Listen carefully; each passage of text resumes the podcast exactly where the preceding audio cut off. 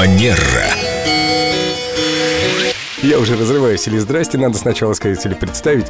Виктория Катева Костолева с нами сегодня снова. В прошлой программе мы учились отказывать, а сегодня будем разбираться с обидами, которые часто возникают в результате таких отказов. Здравствуйте, Виктория. Доброе утро.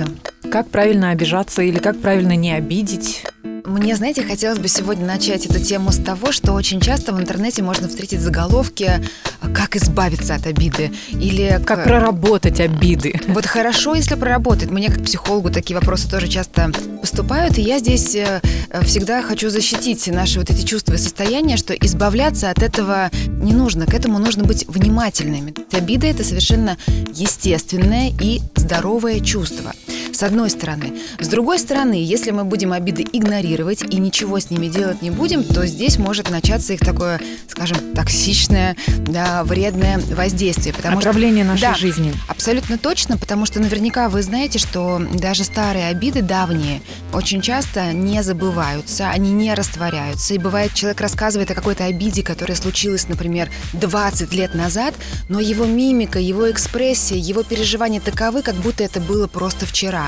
Непроработанная обида. Абсолютно верно, и на это нужно, конечно, обращать внимание. А как ее проработать? Да. Пойти в зал боксерской грушей пообщаться? Кстати, хороший метод. Сказать ей все, что ты о нем думаешь или о ней? Говорить даже ничего не надо. Знаешь, один удар лучше тысячи слов. Ну, вот, вот тут, конечно, ну, нужно быть крайне предельно внимательным. Мне знаете, о чем здесь а, хочется упомянуть, что часто у нас бывает такое, что а, человек обиделся и сделал вид, что все нормально. Угу. Достаточно вредная реакция по отношению к себе. Что бы здесь я как психолог рекомендовала? Если вдруг обида в ваших отношениях случилась, то, как вы, Елена, правильно заметили, очень здорово об этом поговорить кому-то об этом рассказать. Если нет возможности поговорить, например, со своим партнером или с тем человеком, на которого вы обиделись, то здорово хотя бы с кем-то просто про это поговорить. Потому что очень важно это состояние выразить. И как только мы это состояние выпускаем, градус нашего внутреннего напряжения, он значительно снижается, и нам физически в том числе становится легче. Кстати, помогает даже просто выплеснуть все в дневник, в свою черную тетрадь.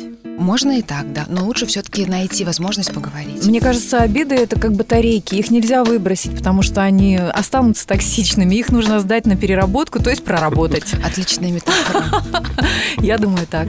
Ну, еще, конечно, есть такой элемент, как прощение. Тоже это часть обиды, да? Ну, не все обиды, наверное, можно простить. Эта тема очень большая.